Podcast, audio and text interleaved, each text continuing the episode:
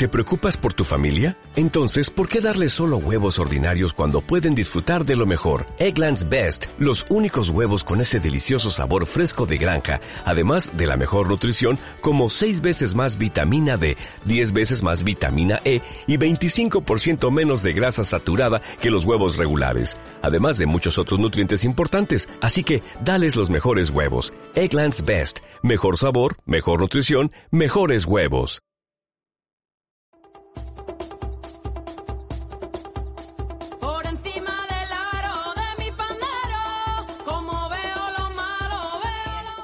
Que sepas Dale. que es un honor para mí que me concedas esta entrevista. De todas las entrevistas que he hecho ah. para este espacio, la tuya es, bueno, es, es para mí el nuevo más. Porque, muchas gracias. porque te sigo desde que era muy jovencita. Desde que era si muy jovencita, una porque uno de tus libros me los regaló un amor. ¿Ah, Así yo te soy sincera, te soy franca. ¿Y cuál? La hija del caníbal. Y Ah, fíjate, uf. Sí, sí, ya de hace del ya llovió, 97. ya- ya- Sí, en el sí, 97 creo que fue, ¿no? Sí, sí, sí. Y me llegó al corazón. De aquella yo no leía demasiadas novelas ni nada y fue como una un totum revolutum lo que tuve. Así que te lo Vale, agradezco. vale, Después de, de tantos años después te agradezco a- a- aquello. Y, y nada, y todo lo que vino después, que, que- que es una maravilla. Y luego también me da como mucho vértigo entrevistar a una persona como tú que lleva media vida entrevistando a personas. que Sí, pero esto, una amateur de la pradera. No, es más fácil entrevistar a entrevistadores porque nos ponemos en el lugar del otro, sabemos de qué va, o sea que no, no te preocupes con eso. Me encanta, pues nada, muchas gracias. ¿Cómo estás? ¿Cómo estás en esta Bien. época? Bueno, eh, es, eh, es complicada, claro, es una época eh, tremenda. Parece que estamos viviendo en una novela de ciencia ficción, ¿no? Eh, y fíjate tú, Anabel, que además a mí me encanta, una de las cosas que más me gusta hacer en la vida es reunir unas cuantas semanas libres, porque en mi vida normal, antes de esto, yo viajo muchísimo, tengo miles de compromisos y me, me lío la vida demasiado, ¿no? Sí. Entonces, reunir unas cuantas semanas libres y agarrar a mis perras, tengo dos perras, y Sí, marcharme a un refugio que tengo secreto, que lejos de Madrid. Ajá. Y ahí me encierro y hago una vida pues completamente aislada que consiste en pasear a las perras, hacer gimnasia, escribir, que es me, me voy a escribir, y leer y ver a lo mejor por la noche una película y nada más. O sea, es una vida de confinamiento, de puro confinamiento. No sabía yo Bueno, que era una un, vida de un poco confinamiento. anacoreta, ¿no? Un poco Sí, apartada. Entonces, Eh, eh, y en ese tiempo además no veo a nadie, no veo a nadie, no veo a nadie carnalmente, quiero decir, o sea, pues también Sí, sí, sí. por, por vídeo, por WhatsApp. no hay contacto social. No, y, y la vez que más tiempo he estado así han sido cinco semanas, que es una barbaridad. Y yo encantada. En esos periodos de mi vida estoy feliz como una perdiz, encantada, feliz. Pero claro, eso, que es exactamente lo mismo que, estamos haciendo ahora, pues ahora no es igual, porque ha sido muy duro. Eh, realmente mm, a- llega hasta ti todo el, ruido del mundo, ¿no? El ruido del dolor del mundo, las muertes tremendas, eh, la angustia, el miedo, el, el colapso económico. ha sido todo muy, muy lacerante realmente, ¿no? Así que yo creo que nos ha pasado a todos. Yo por lo menos he hablado con amigos también escritores y tal, que sobre todo al principio yo he estado, te has quedado congelada, querida. Ahora ya no, vuelvo, vuelvo a ver. Me descongelé, me Sí. congelé y me descongelé. Vale. Bueno, entonces, sobre todo, en la al principio es que no había manera de concentrarse, ¿no? Fíjate tú que yo lo que más me gusta en el mundo es leer. eh, la lectura para mí es un talismán que te salva de todo, ¿no? Y me ha salvado de mucho. Pero la- esa primera semana es que no podía ni leer, ni leer, vamos, no me ha pasado en mi vida, ¿no? Entonces, luego ya, pues, ¿Alguna especie de, de bloqueo o, o- es que estabas un poco pensando más en el exterior que, Ah, que en, de puertas para adentro? Exacto, estábamos todos con la cabeza rayada, todo el rato leyendo, viendo las noticias, leyendo, pensando, yo qué sé, hablando con, por teléfono con la gente o con los amigos o con la familia. O con, ah, era un, un comecocos completo, ¿no? Un comecocos. Y aún todavía tengo un poco de agujero, ¿no? No tengo la concentración, pero bueno, me recuperé. De hecho, conseguí terminar una novela eh, que ya estaba, estaba para la revisión final, la he terminado que se llama La Buena Suerte y que saldrá eh, el 20 de agosto. Sea, ¿esto se puede decir o no se puede Claro, decir? se puede decir. sí, sí, sí. Vale, vale, estupendo. La buena La suerte. Eh, Y- Con Alfaguara, el 20 de Ajá. agosto. Y bueno, y ahora estoy, eh, ahora he corregido también pruebas que terminé ayer, o sea que estoy, y estoy haciendo de esto A tope. a tope, estoy trabajando demasiado, o sea, estoy haciendo como dos o tres encuentros cada día, más unos encuentros en vivo que hice yo en Facebook, que los terminé el sábado pasado, eh, más eh, entrevistas, más no sé qué, también para el extranjero, ¿no? Mañana tengo una entrevista con, eh, con Portugal, ¿no? Por ejemplo, y, y la semana que viene otra para unos encuentros en Latinoamérica, ¿no? En- con Nicaragua, ¿no? Y, pues, bueno, eh, O sea, entiendo que tu, que tu confinamiento ha sido una continuidad de lo que ya venías haciendo, un poco expresado ya a la máxima potencia, algo así, ¿me estás diciendo? Sí, ¿Puede ser? total, sí. Eh, eh, te, te digo que, que, que soy un desastre porque me lío la vida muchísimo. Bueno, un desastre no, es que eres una persona activa, hiperactiva, no sé, una persona que está en continuo movimiento, entiendo yo, ¿no? Sí, sí, quizá Por lo prolífica que eres y por todo lo que, que llevas editado, no sé, a mí me, me fascina Bueno, no todas es tanto, las- ¿eh? todo el abanico laboral que tienes, ¿cómo, cómo lo, lo conjugas todo? Porque tú eres, bueno, fuiste periodista, eh, bueno, evidentemente novelista, guionista, entrevistadora. eh, eh, ¿A Rosa Montero la, conforman todas esas profesiones o todos esos oficios o hay uno concreto que, la enamora más? Bueno, eh, como profesión yo me considero periodista y sigo siéndolo. Sigo publicando un artículo cada, fin de semana en el país, cada, domingo en el país semanal y, y es mi profesión y me encanta y me ha gustado mucho y empecé muy joven, empecé con 19 años a trabajar mientras estaba estudiando todavía. Y, y la verdad es que ha sido una profesión preciosa y me ha encantado, pero pertenece a mi ser exterior, a mi ser social, ¿no? Y luego la escritura de ficción, pues Sí, esa es para mí algo que es eh, esencial, es lo que yo soy, ¿no? Eh, la mayoría de los novelistas hemos empezado a escribir de niños. Entonces, pues eh, leí una entrevista de la Rowling, la de Harry Potter, que decía que su primera novela la había escrito con seis años y era de, una, de un conejo que hablaba. Y yo los primeros cuerto- cuentos los escribí con cinco años y eran de ratitas que hablaban, o sea que nos da todas por roedores parlantes. no sé por qué. Sí, pero tú, tú también navegas mucho entre el realismo y la ficción. Eh, ahí esa doble faceta, ¿cómo la conjugas? ¿Cómo? Porque- No, no, no, no, eh, pero sigo, te, te- te sigo contando. sí, sí, la parte de la ficción, la parte de la novela, eh, como empecé con cinco años a escribir, pues, eh, a ficción, cuentos, pues la verdad es que es como si siempre estuviera allí. A veces te pre- me preguntan, ¿y cuándo decidiste ser escritora? Y dije, no, yo nací así, naces así, de alguna manera. Desde que te recuerdo, desde que me recuerdo como persona, que es esa edad cuando te recuerdas, pues, pues me recuerdo escribiendo. O sea, que eso no es ni siquiera una profesión. Para mí es esencial. O sea, es mi manera de estar frente al mundo. Es un esqueleto que me mantiene en pie. Forma parte- forma de la vida. no puedo ni imaginarme cómo me las arreglaría para vivir sin eso, ¿vale? O sea, que eso es mucho más importante para mí porque es mi vida, soy yo. Y entonces lo que dices de la, de la- la realidad y la ficción, pues es que, mira, mm, eh, el periodismo eh, que yo hago, el periodismo escrito, eh, el ser un plumilla, como lo llamamos en el, en el gremio y tal, pues es un género literario como cualquier otro. Eh, a sangre fría de Truman Capote es un libro literariamente magnífico y es un reportaje, un reportaje puro y duro, ¿no? Entonces, es muy raro el escritor que cultiva un solo género. Entonces, pues es, yo qué sé, como Octavio Paz, pues ensayista y poeta, ¿no? Bueno, yo me considero una escritora que cultiva el periodismo, eh, la ficción, la narrativa y el ensayo, ¿no? Entonces, y dentro de eso, pues como te he dicho, el periodismo es mi trabajo, eh, la, ficción es lo que es más importante para mí, ¿no? La narración y el ensayo está ahí a medias, porque el ensayo que yo hago, pues, eh, tienen parte de... Es un ensayo un poco híbrido con la ficción, ¿no? Entonces, es muy fácil, no hay ningún problema en pasar de una cosa a otra. Es como pasar, son organizaciones de palabras y organizaciones del mundo, de la relación con el mundo, ¿no? Es como pasar de un idioma a otro, si sabes otro. idiomas, ¿no? No hay- Entonces, a nadie le extraña, por ejemplo, pues eso, a, Octavio Paz no le preguntaban cómo pasaba del ensayo a la poesía, y, y fíjate si es distinta una cosa de la otra. ¿no? O sea, que no tiene nada que ver, son, y son relaciones, tú hablabas de la realidad y la ficción, la- relaciones con la realidad, las dos, la narrativa y, y el periodismo se relacionan los dos con la realidad, pero interconectado, claro. con dos niveles distintos de realidad. En periodismo tú hablas de los árboles, ¿no? Y en, y en novela intentas hablar del bosque, ¿vale? O sea que en periodismo hablas de lo que sabes, de lo que te documentas, entrevistas, buscas información, luego lo, lo- lo- lo digieres mentalmente y tal.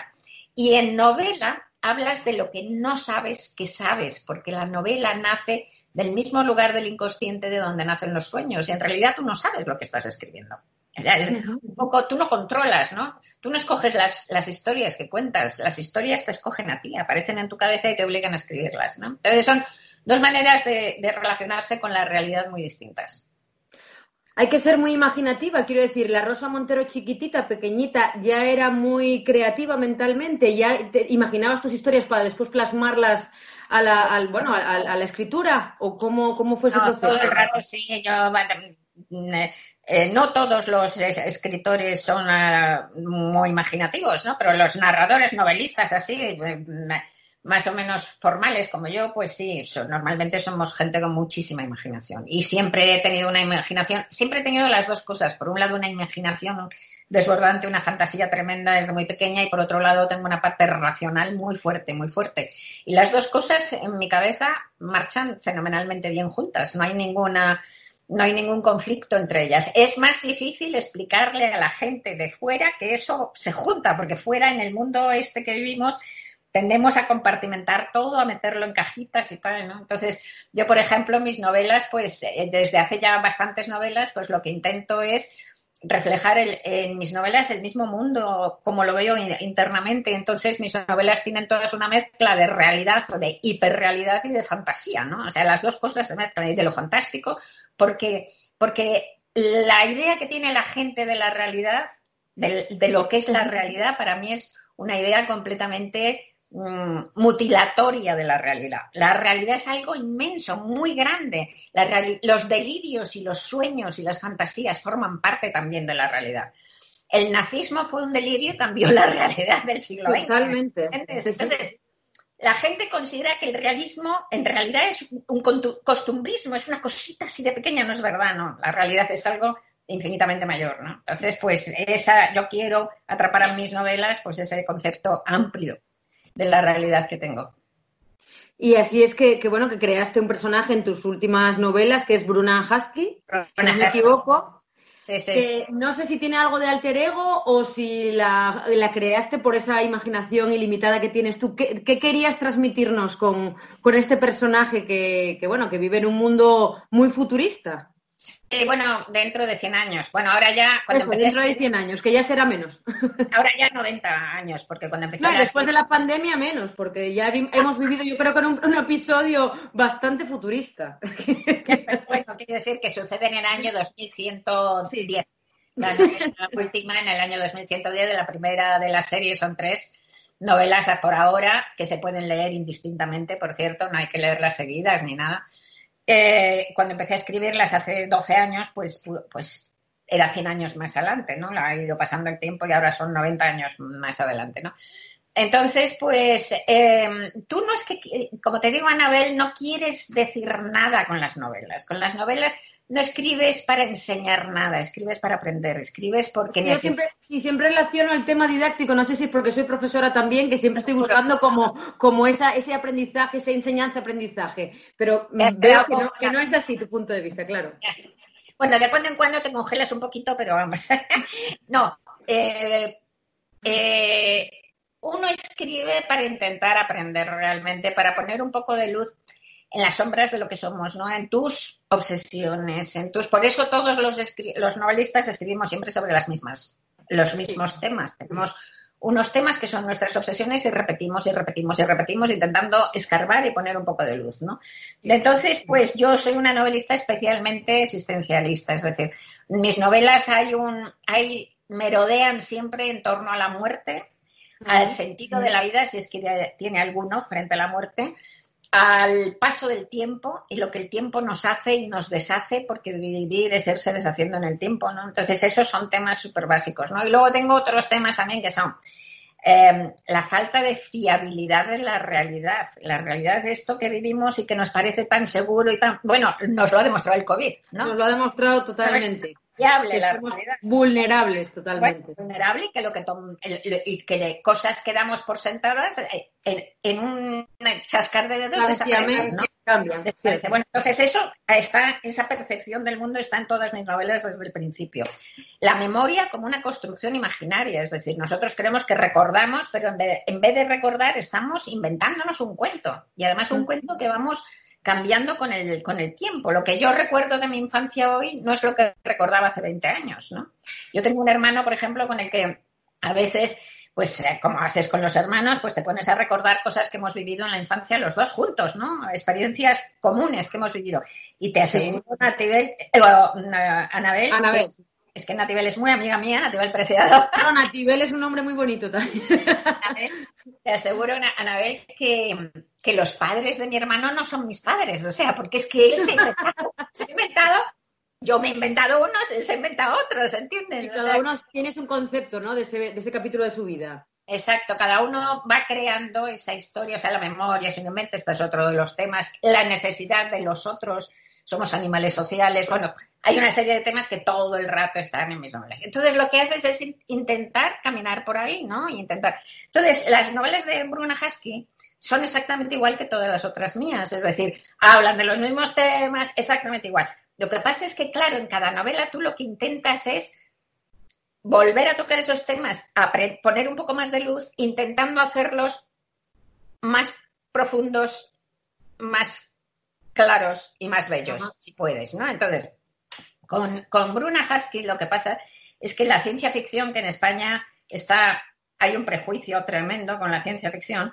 pues mm, la gente se cree que la ciencia ficción pues trata de cosas rarísimas, de marcianitos con las orejas picudas, que no tienen nada que ver con tu vida y que además son frías y que no son emocionales y que además em, son como muy técnicas y tal. Bueno, todo eso es una tontería, es, es ignorancia. La ciencia ficción lo que te da es una herramienta metafórica poderosísima para hablar de la realidad, punto. Para hablar de nosotros, para hablar del género humano, para hablar de la vida, para hablar de la muerte, para hablar de los temas. Así que me gusta, me ha gustado mucho hacer estas, estas novelas y me gusta mucho el personaje, que es lo que estaba en tu pregunta, ¿no?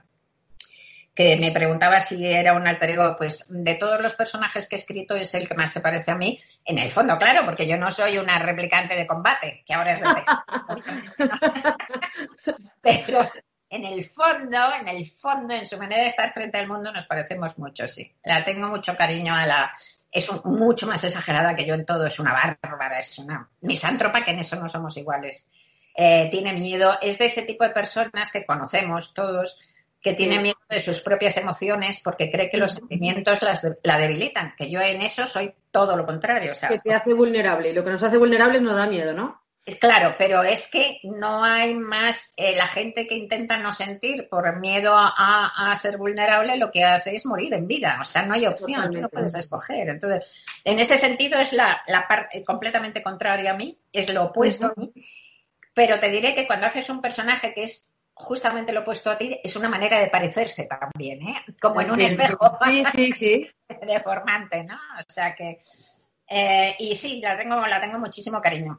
Habrá otra, otra novela de Bruna. Eh, no sé cuándo, porque todavía tengo esta que acabo de terminar, tengo otro libro que quiero hacer y luego la, la siguiente hará- haré una novela de Bruna. La trilogía, entiendo, ¿no? No, ya Bueno, está, la trilogía ya está. La O sea, la continuación. Sí, bueno, lo que pasa es que no son, eh, no, no es que haya hecho una trilogía, he hecho tres novelas, punto. que es ¿Por qué? distinto. es que es distinto, porque una trilogía sería una historia que, con, que Sí, que y continúa. No. Historias estancas, cada una es una historia Con su principio, con su final, entiendo. Exacto, es lo que te digo que se pueden leer, tú puedes leer la última, Los tiempos del odio, por ejemplo, sin haber leído las anteriores. Y no Perfectamente. pasa nada. No pasa nada, sí, sí. Mira, me hablas antes de tu hermano, el tema de, de que sois diferentes en, los- en la, en la concepción de cómo, de cómo viste los capítulos de vuestra vida, de vuestra infancia, etcétera. Como un Yo- ejemplo. Bueno, yo me, me he informado de, de- de tu persona, evidentemente, antes de hacer la entrevista, y sé que tuviste un padre torero banderillero, pero que tú a su vez eres una persona animalista como yo, que amamos los animales, que tenemos perros y que los adoramos. Sí. ¿Cómo se convive con esa doble vertiente? Porque claro, de, de vivir una infancia con un padre torero, ay carajo, a de repente amar tantísimo a los animales, ¿qué, Pues, mira, ¿cómo- qué se me- siente o cómo, cómo se vive? Mira, Anabel, el ser humano es tan paradójico, tan contradictorio, tan Contradictorio. complejo, que a mí a quien me enseñó el amor por los animales fue mi padre. Mi padre adoraba a los animales. Ajá. Y era de una generación, pues nació en el 14. Sí. eh, y, y entonces empezó como, torero, pues eh, antes de la guerra. sí, sí. Y, y eso quiere decir que empezó como torero antes de la en un mundo muy distinto y mucho más violento que una sociedad mucho más violenta que la nuestra, desde luego, y antes de la penicilina. Y eso quiere decir que cada año se morían una docena de toreros en España por cogidos por por por, por- por, Sí, sí, sí. Eh, Por por- Cogidos por- el toro, ¿no? O sea, que era más un cuerpo a cuerpo entre el animal y el hombre. ya él pensaba que, pero no es un cuerpo a cuerpo, porque el pobre toro no escoge, ¿sabes? Pero bueno, él pensaba que había una, que había una dignidad, que había una, igualdad y tal. Y le respetaba y amaba a los animales, pero no te puedes imaginar cómo los amaba. Vamos, yo he aprendido mi amor por los animales, lo he heredado de él y lo he aprendido de él. Y luego ya cuando, y yo de pequeña, claro, he ido a, la- a las corridas y tal, y luego ya enseguida, con 12, 13, 14 años, empezó a, a horripilarme y dejé de ir. Y de luego, con, con 20 y algo, dije, bueno, ¿será que fue la ruptura con mis padres, mis padres, no? La ruptura de los 14, voy a ir, fui para probar otra vez, me- ya me horripiló definitivamente. Sí. Y él siempre lo entendió perfectamente, lo entendió, me respetó perfectamente, vamos, o sea que... Y además era un hombre, por ejemplo, eh, estaba...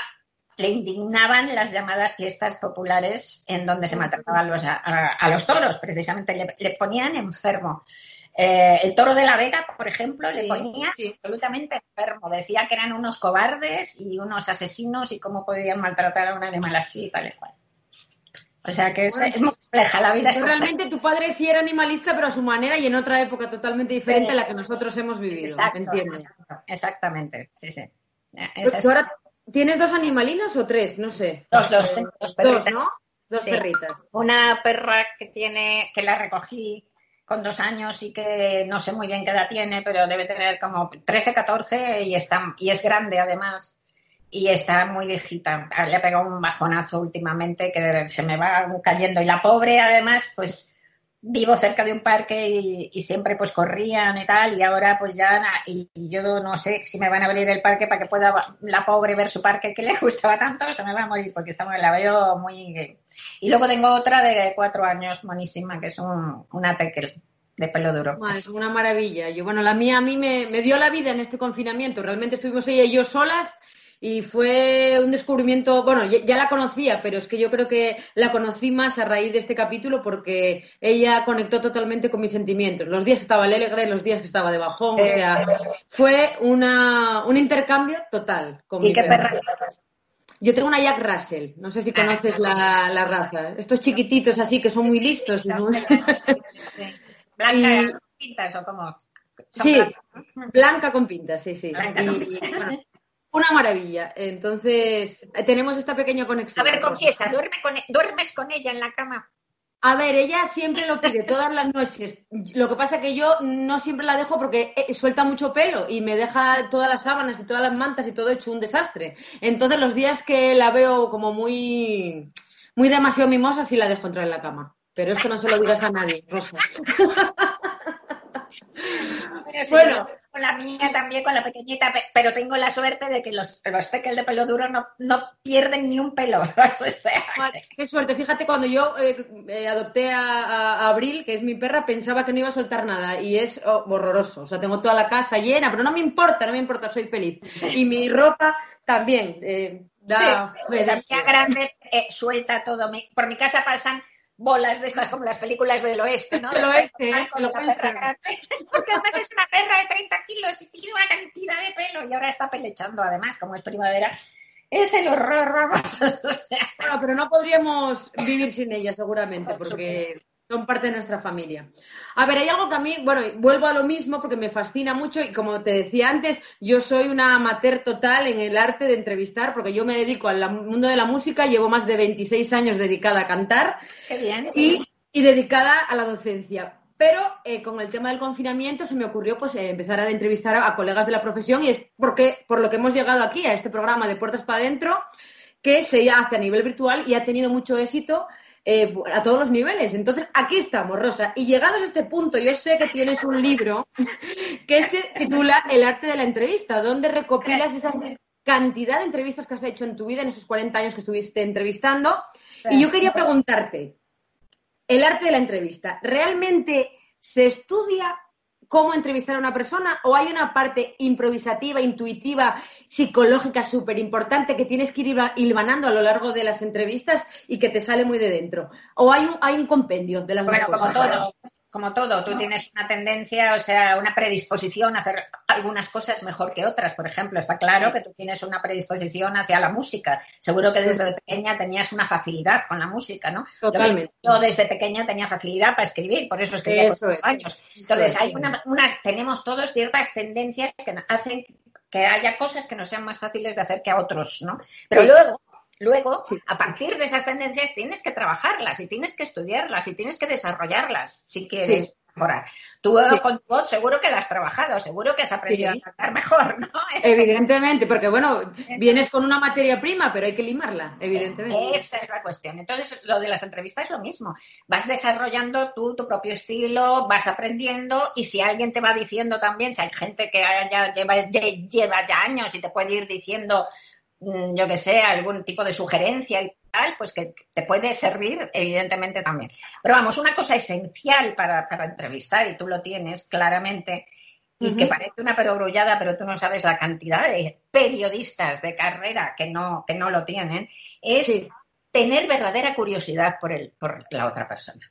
A mí eso me... Mira, mira, Rosa, a mí eso me sobra. Por eso, pues Porque yo estoy fascinada y encantada y, y me interesa muchísimo la vida de la gente y me interesa muchísimo que me cuenten cosas porque es una forma yo de, de exprimiros. Es como una esponja. eh, O sea, os exprimo la información y disfruto. O sea, ¿qué es esa? La técnica. Esa es la, Esto la es- clave. la Cuando clave. más bajas al fondo, al fondo, al fondo del corazón de los buenos entrevistadores es porque tienen verdadera curiosidad. Y una curiosidad, cuando es verdadera, además, intenta estar libre de prejuicios también. O sea, porque todos tenemos prejuicios, ideas sobre una persona. Hay que hacer un esfuerzo cuando vas a hacer una entrevista para liberarte de esos prejuicios, intentar ver qué ves, ¿no? Sí. O sea, la curiosidad más pura y más genuina que puedas tener, eso es lo que es el, el- digamos que la nuez de- del recóndita y esencial del entrevistador. Y luego, pues sí, claro, preparárselo muchísimo, estudiar. Hay luego ya hay, podemos hablar dos días de cómo se hace una entrevista, ¿no? Pero resumiendo, curiosidad genuina y pura, vamos, o sea, sí, sí. La curiosidad y un, pelinín de estudio y de y- imagino que también de experiencia, de puesta en práctica, ¿no? Bueno, muchas más cosas también, ¿no? Eh, estudiártelo, preparártelo mucho, luego tienes que estudiártelo porque tienes que tener las fichas aquí, es decir, si te- Ujú. el entrevistado te dice, no he militado nunca en mi vida, se te- tú no puedes mirar los papeles, se tiene, tiene que subir una ficha y que diga, ah, no, pero usted en el 47 estuvo dos meses en, en no sé qué partido, en el PPP. No sé qué. Entonces, luego también prepararse, yo aconsejo preparar la, la entrada, o sea, no prepararse todas las preguntas porque eso es un desastre, porque eso impediría entonces el... Pero sí prepararse la entrada de la, de la entrevista, porque la entrada de la entrevista va a dar mucho el tono de toda la, de todo el tiempo y si tienes sobre todo poco tiempo, X tiempo, ¿no? Pues entonces puedes perder mucho tiempo si entras mal en la entrevista y tal. El tono de la entrevista, preparar la, la entrada es importante y luego apuntar también los temas que no quieres olvidar, que son los temas ni siquiera, pero los temas para, para, Ah, sí, ¿no? para por- porque uno se va, como ves en la entrevista, te vas por aquí, te vas por allá, bueno, pero si tú quieres tratar esos cuatro o cinco temas, pues eso, si los tienes, o los que sea, o diez, los tienes en una lista y entonces pues los vas mirando para no olvidarlos. Y eh, bueno, y hay muchísimas más cosas, ¿eh? es que es muy largo esto. No, yo te pregunté porque me interesa especialmente, evidentemente. Eh, Ahí barrí para casa. Pero bueno, me ha quedado más que claro. Y con esto que me has dicho, hasta me, has, mm, o sea, me ha venido arriba, porque si, si lo que cuenta o una de las eh, los pilares fundamentales es tener inquietud y, y ganas de saber, yo creo que en esto. Mira, uno nunca, nunca deberías plantear una sola pregunta cuya respuesta no te interese.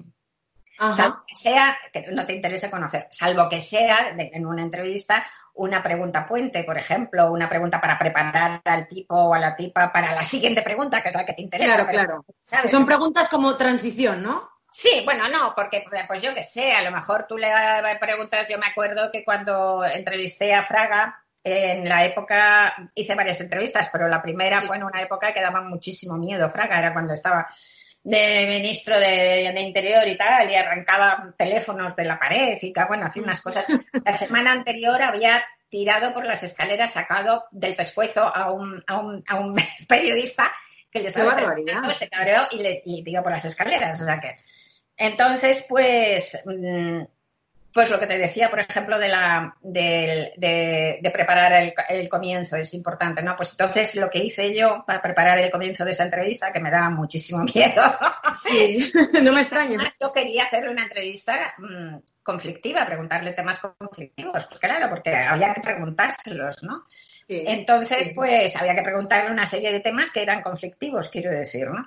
Difíciles de plantear. Bueno, entonces, pues lo que hice fue decirle de entrada, me han dicho que es usted, la primera pregunta, que no era una pregunta, me han dicho que es usted eh, un hombre con un gran sentido del humor, que es verdad que me lo habían dicho y que es verdad que lo tenía. Era un tío que te podía ser de- decir de repente una cosa desternillante Sí, y de risa. y además agudísima, agudísima, porque desde luego imbécil no era. Entonces, eh, me han dicho que pues, tengo un gran sentido del humor. Entonces el hombre se puso, Ay, le tocaste el ego un poco. ¿eh? sí, sí, pues sí, pues me gusta el sentido del humor, pues no sé qué, me dio la razón y se puso encantado, ¿no? Y digo, y otros me han dicho, me han contado de usted, otros que le conocen, me han contado también que tiene unos eh, arrebatos de ira también por el otro lado tremendos, que de repente se le dispara la ira y se pone usted muy agresivo y que la semana pasada se, se tiró a un periodista por la Entonces el tío ahí, claro, dijo, no, bueno, eso no, porque es que eso no fue, esto, esto no fue así, esto negó que tenía esos arrebatos de ira. Ajá. Y ya le he pillado, ya le había pillado. Tuvo que pasarse el resto de la entrevista conteniendo los arrebatos de ira Claro.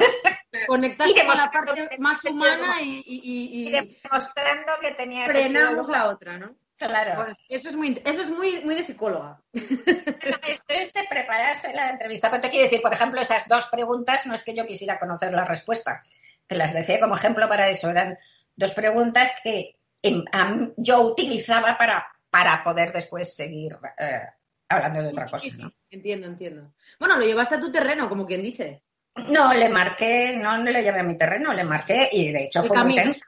Está muy tensa, no le marqué mm, eh, los lindes para- de, de una conversación para que no se saliera, ¿no? De esos lindes, sí, nada más. A mí me parece magistral, pero bueno. Muy bien, muy bien. A ver, el teatro, una de tus aficiones, uno de tus gustos Sí. que, que- que van contigo y que lo llevas un poco tatuado en la piel ya desde muy joven. Aparte, tengo Sí. entendido que trabajaste, en- bueno, trabajaste, fuiste actriz en, en alguna compañía independiente. ¿Cómo fue esa experiencia en tu vida y cómo sigue siendo a día de hoy? ¿Eres eh, seguidora de las compañías teatrales? ¿Vas a ver mucho teatro? Eh, te, te sientes identificada con algún personaje teatral? ¿Qué hay de teatro en Rosa? Pues mira, lo que más me... El, el- teatro me encanta mm, co- como actuación en primer lugar, porque es que es algo tan... Es muy físico, es muy adrenalínico, es mágico, es fantástico. Eh, hice cinco años, trabajé durante cinco años en la época todavía de los años finales del franquismo, ¿no? De, de- de los, de los 18 a los 23 o así, míos. Y entonces, en, en diversos grupos mm, in- independientes, entre otras cosas, estrené una obra que fue mm, importantísima en aquellos años que se llamaba Castañuela 70. Los que los ancianos, así como yo, la recordarán del grupo Tábano, que fue un grupo, eh, un grupo legendario en aquellos finales y tal. Y, y la verdad es que para mí entonces, aparte de que siempre me ha gustado, eh, también es que eran los más modernos, o sea, los teatreros eran los más modernos de los finales, de los de lo que yo llamo los años de la premuerte de Franco, porque Franco se estuvo muriendo como cuatro años. Mucho tiempo, ¿no? Sí, entonces, pues en esa premuerte los más modernos eran los teatreros. Vivían en comuna, fumaban porros, yo qué sé, practicaban el amor libre, era, era una vida Bueno, un poco, estupenda. un poco hippies, un poco bohemios. Yo era súper hippie, sí. Yo era súper hippie, éramos como cuatro hippies en España. Yo creo que los nombres y los apellidos. Éramos muy pocos, pero, pero nos lo pasábamos muy bien. Nos lo pasábamos muy bien. Bueno, entonces eh, esa fue una de las cosas que realmente recuerdo con absoluta maravilla esos años y esos compañeros de teatreros y ese ambiente y tal. Y luego, pues, mm, pues ya no lo he vuelto a hacer, pero sí que es que sigo teniendo esa cosa del teatro porque, por ejemplo, desde hace 30 años eh, ya no hago mis presentaciones de mis novelas, ya no las hago como una presentación al uso, que me parece una cosa convencional, estúpida, porque siempre va a ir un señor o una señora que va a decir que es bueno el libro aunque le haya parecido un pedo, el presentador. ¿no? Entonces, lo que hago es, hago, preparo un espectáculo teatral para Madrid. Entonces me pego un currazo increíble y solo por el amor al teatro, porque no te creas tú que es ni siquiera mm, bueno para la, la- la- la- la novela, es mucho Sí, mejor sí. hacer prensa o hacer, pero Sí, lo presento en teatro, hacemos, hago el guion, busco em, eh, intérpretes y tal, Sí. y no sé qué, bueno, y cada vez son más complejos, más complejos, más complejos. La última, que es la presentación de los tiempos del odio, la última presentación nos salió también, también, también, también, con una chica maravillosa, Salomé Jiménez, una actriz maravillosa haciendo de Bruna Husky, maravillosa y tal, y ahí actuando, y yo qué sé, que nos la han pedido en otros sitios y hemos ya la hemos hecho como en cuatro o cinco sitios en España. Nos la han pedido, nos hemos ido ahí como teatreros. Así que me Al encanta. final es una forma alternativa de, de- de presentar las obras, ¿no? Sí, claro, y, y O también. de, de- de darles vida también, Sí, ¿no? y bueno, y que me gusta, ya te digo, que es, que es teatro y que me encanta, ¿no? Me gusta muchísimo. Eh, y ahí pues es- lo escribo y lo dirijo de alguna manera, ¿no? Lo monto, lo, lo hago todo, hago todo, ¿no? Y es, es fantástico. Y, mm, y luego pues me gusta, sí, me gusta, depende qué obras, pero intento verlas. Hay algunas, pues mm, Borja Gon- Gondra, por ejemplo, es un autor teatral eh, que me encanta, que tiene unas, unas obras fantásticas, ¿no? Los Gondra, que tiene dos, dos obras sobre su, como su familia vasca, pero muy interesantísimas, me encanta. Y mm, eh, Vanessa Monfort acaba de hacer también una, una, una María Lejárraga en el Teatro Nacional, eh, en el Centro Nacional de Arte Dramático, maravillosa también, eh, que me ha gustado muchísimo. Y luego lo que me gusta mucho, porque la música me encanta, lo que me gusta mucho es la ópera. Tengo, que bueno, le echo tanto de menos. Mira, tengo, tengo, es- yo creo que eso y los abrazos es lo que más hecho de menos. De momento vamos a tener que esperar por, por la ópera y por la zarzuela. Año y pico, año y pico, sí. sí. Tengo, tengo abono de los conciertos en el, en la Auditorio Nacional y tengo abono de la, de la ópera, que se, los se han anulado los dos, claro, sí. Y me he hecho muchísimo de menos la música en mi vida. La música, bueno, la oigo, pero quiero decir, la música en vivo, que, es, que tiene otra calidad, ¿no? Otra cosa. Es otra- otra cosa. La música en directo no se puede comparar absolutamente con nada, pienso Sí. yo. Sí, bueno, sí. la música, el teatro y cualquier eh, arte escénica. Sí, sí. Yo, bueno, yo, yo sigo aquí con mi, con mi historia, con mi película, y antes hablabas del tema bueno, de las presentaciones, eh, hacerlo a nivel teatral, que me parece eh, muy inteligente porque le da otra vida, otra vida a las presentaciones de, las obras. ¿Qué opinas de esta gente que actualmente, bueno, siempre la hubo, siempre la habrá, pero hay gente que no le, hay gente que, ya no, es capaz de leer un texto de un párrafo un poco ligeramente largo? ¿Qué está pasando con este fenómeno? ¿Crees que tiene mucho que ver el tema de los er- smartphones, de que estamos pegados a la tecnología, de que ya no somos capaces de reflexionar? Eh, ¿qué, qué opinas de esto? Pues mira, eh, la lectura siempre ha sido eh, un hecho minoritario. Además, a veces una minoría tremenda. A principios del siglo XX había en Europa no, algo así como un 70% de analfabetos, a principios del siglo XX. Entonces, siempre ha sido minoritaria la lectura y eh, ha ido creciendo esa minoría sin parar, cada vez más, cada vez más, cada vez más, eh, de una manera imparable en todo el mundo, ¿no? Así que Sí. hasta hace cinco años, o sea, el- el- la gente hace cinco años leía más que nunca antes en la historia de la humanidad. ¿eh? Así que todo eso que se decía de "Ah, la televisión, el cine lo va a romper, va a acabar con ello, la televisión va a acabar con ello, el no sé qué, mentira, para nada. Internet va a acabar con ello, no es verdad, cada vez se lee más. Por primera vez esa tendencia histórica de siglos, de ir siendo cada vez más lectores, más lectores, se ha, roto hace exactamente exacto de cinco años para acá. Y tienes toda la razón, creo que es que son los smartphones. Porque los smartphones eh, están haciendo, comiéndonos el, el tiempo que tenemos de ocio. Como sabes, los estudios demuestran que estamos en la vida normal, ahora no sé ni lo que, cómo, por- cómo debe de estar en el Sí. confinamiento, pero vamos, en la vida normal demuestran que mm, eh, estamos amorrados al smartphone entre cuatro y cinco horas al día. Eso es todo el tiempo de ocio. Una barbaridad. Y no nos damos cuenta, además, de, de, de qué es eso, porque nos lo come a cinco minutos ahora, diez minutos. Claro, claro. Y a lo largo del día son tres o cuatro horas. Exacto. Eh, Apple eh, hizo un estudio que demuestra que la gente se conecta de media 80 veces al día al móvil. De media 80 veces al día. Entonces, esto, aparte de que nos quita el tiempo, literalmente, yo viajo mucho en metro en Madrid, entonces hasta hace cinco años todo el mundo iba leyendo. Iban leyendo, pero la mayoría de la gente, libros o, o los e-books, ¿no? Y ahora Sí. todo el mundo va chateando. Ahora van chateando, ¿no? Entonces, pues, eh, pues aparte de que nos quita el tiempo, nos eh, está cambiando eh, nuestro cerebro también. Y esto hay estudios. Es decir, hay una zona gris del cerebro muy importante que, que se basa, que es de la de para, mm, para mm, es un nombre muy complicado que ahora no me acuerdo, ¿no? Pero para, para, Sí, para valorar la realidad y tal y cual, que está, que está adelgazando, que estamos perdiendo esa, eh, em, eh, esa materia gris. eh, Ujú. Como efecto de los móviles, ¿no? Entonces cada vez tenemos menos capacidad de concentración. Esto en general, esto en general.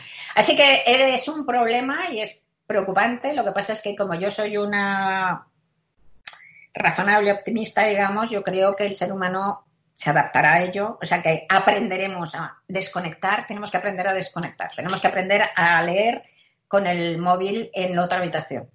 Tenemos Sí, que y a irnos a una comida o a tomar un café y charlar como estamos charlando tú y yo, ¿no? Bueno, ojalá cara a cara, pero eh, poder tener una charla sin estar pendientes de nuestro, de Exacto, exacto, exacto. Yo soy una soñadora y también aspiro a que eso ocurra, aunque lo veo complicado porque cada vez nos lleva un poco más el, el divagar de la vida hacia, hacia allí. Eh, bueno, voy a, voy a hacerte preguntas así un poco más cercanas. Voy a preguntarte, por ejemplo, uno de los mm, momentos de tu vida más bonitos que tengas grabados en tu retina de tu carrera, bueno, de tu carrera, de todas tus carreras. ¿Cuál, cuál tienes ahí que digas, ¡buah!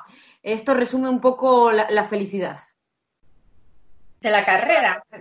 Pienso más en cosas personales que en la carrera, ¿eh? Pero vamos, em, de la carrera, los momentos maravillosos. Hombre, de cosas donde- personales no me atreví a preguntarte, pero si lo quieres soltar, yo feliz. No, no, pero que momentos de estar con, gente querida, momentos preciosos y tal, ¿no?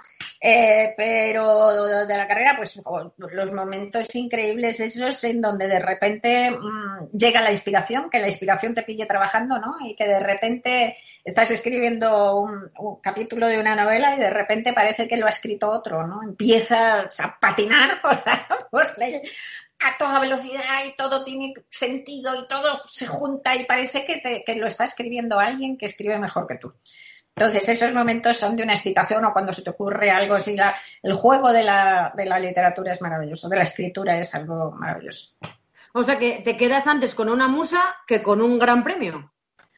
Hombre, los premios son magníficos y te dan, y sobre todo yo agradezco el que más, el, gran, el premio de, la- de las letras, ¿no? El Premio Nacional de las Letras fue curativo para mí, evidentemente, ha sido eh, terapéutico porque, me, porque todos tenemos una inseguridad tremenda, eso todos los artistas, he hecho con minúsculas, eh, y la verdad es que ha sido importantísimo para mi vida, ¿no? Pero es algo no sé, sí, en, el momento en que me lo dijeron, sí, el momento que me lo dijeron fue como una borrachera también, sí.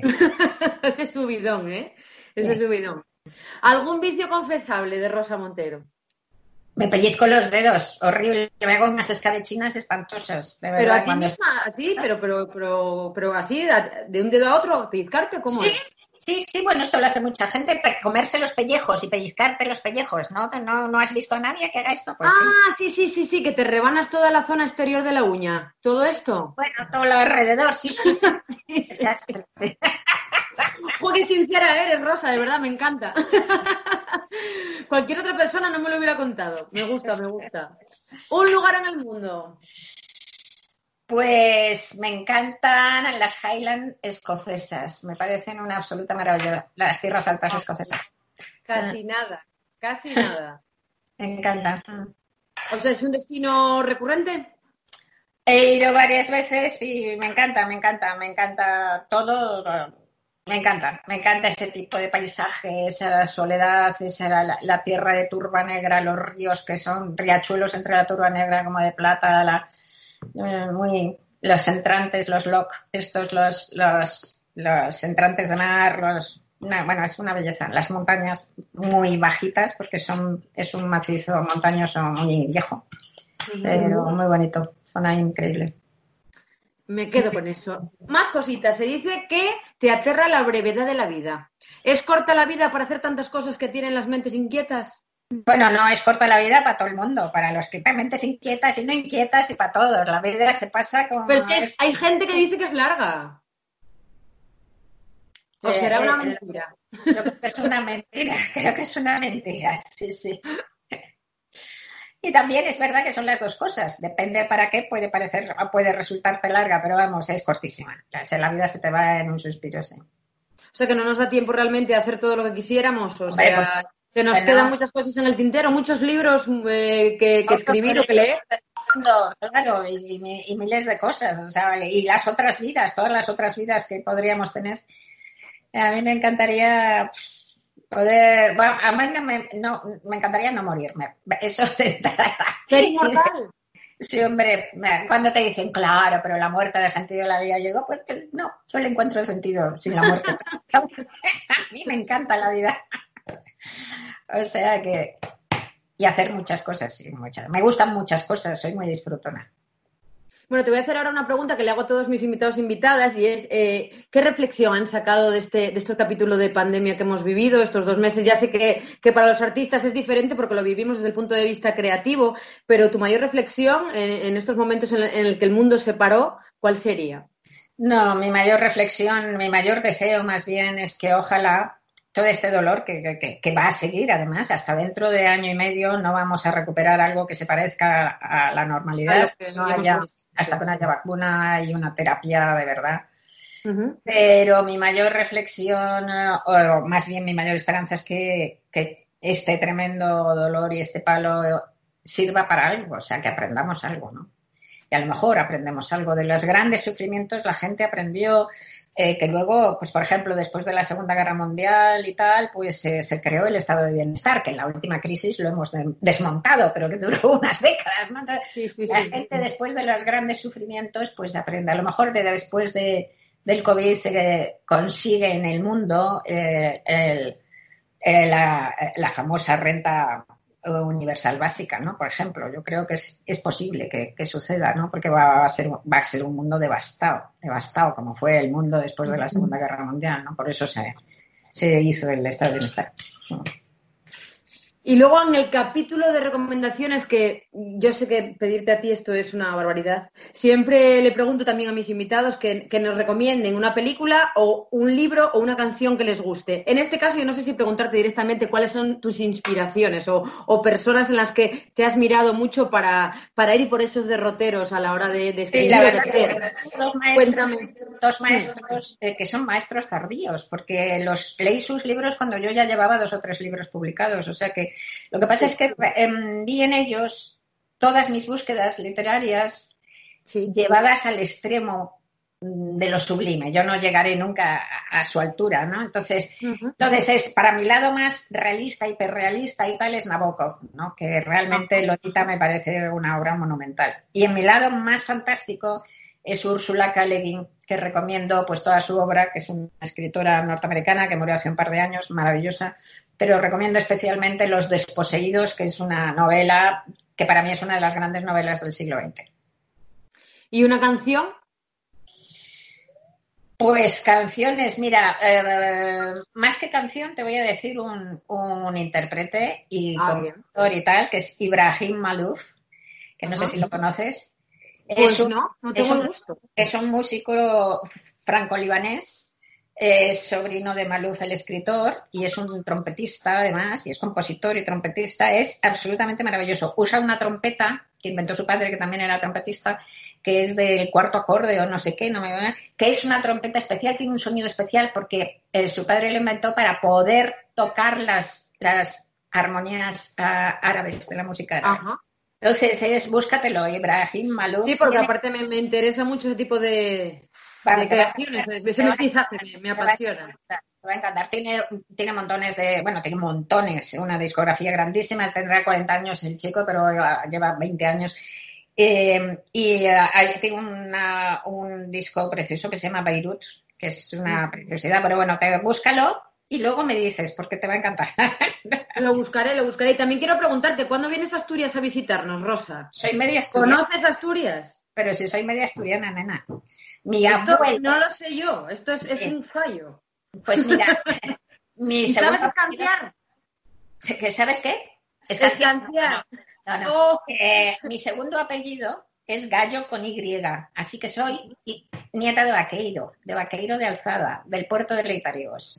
Pues tú no ves las vaqueiras que canto yo. ¿Y, y, y cantaste alguna vez alguna vaqueira, Rosa? Bueno, yo no, pero me- a mi madre las ha cantado, me las ha cantado toda la vida y que nada. Claro, Vaqueira. Y luego me, hab- me habían nombrado Vaqueira de honor este año, pero no creo que se pueda, que podamos ir. Pues la vaqueira de honor del año anterior fui yo, fíjate tú, qué cosa.